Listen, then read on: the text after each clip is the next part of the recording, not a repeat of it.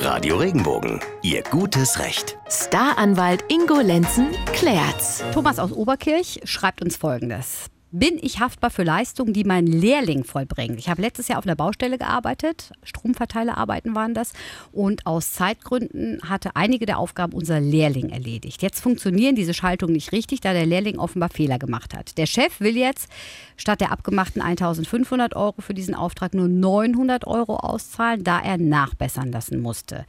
Ingo, die Frage von Thomas aus Oberkirch. Trägt er wirklich Verantwortung für den Lehrling? Das verstehe ich jetzt mal überhaupt nicht mehr. Also ist unser Fragesteller, mhm. ist das ein Geselle, der einen Lehrling bei sich hatte?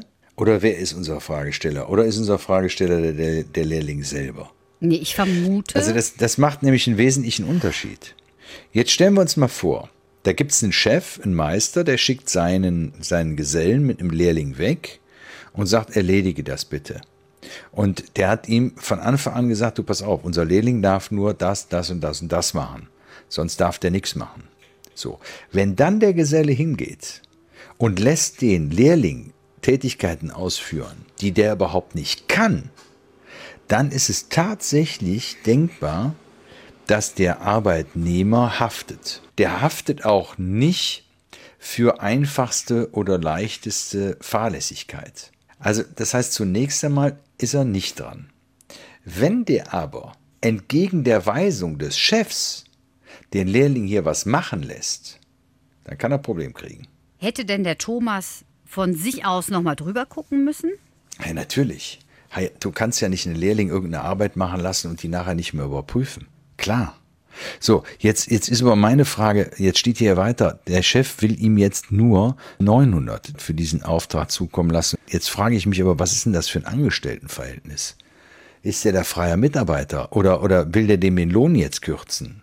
Nein, da muss man dann wieder mal auf was ganz anderes achten. Er kann ja nicht einfach sagen, du kommst jetzt nicht mehr 1500 Euro Lohn diesen Monat, sondern nur noch 900. Das geht ja auch nicht. Das ist ja weit über, unterhalb der Pfändungsfreigrenze. Hm. Also das kann er auch nicht machen. Also ich würde jetzt hier wirklich mal raten, dass er ähm, nochmal mit dem Chef spricht, sich die Sachlage von dem Chef nochmal genau erklären lässt. Also, wie gesagt, ich verstehe den Fall nicht ganz. Ich sehe aber erhebliche Probleme da drin. Und er muss sich da rückversichern lassen. Im Zweifel soll er auch mal wirklich einen Anwalt aufsuchen, der Fachanwalt für Arbeitsrecht ist und den nochmal mit der Frage konfrontieren und, und vor allen Dingen auch mal sagen, in welchem Arbeitsverhältnis steht er denn zum Chef? Ist er Angestellter? Ist er freier Mitarbeiter? Oder wie auch immer. Wissen wir alles nicht. Wobei er letztendlich ist der Chef ja wahrscheinlich dann für den Lehrling zuständig, oder? Der ja, der, der Chef haftet, ja, der, der Chef haftet nach außen. Vertragspartner für den Kunden ist natürlich der Chef, das heißt die Firma. So, an die richtet der Kunde seine Ansprüche.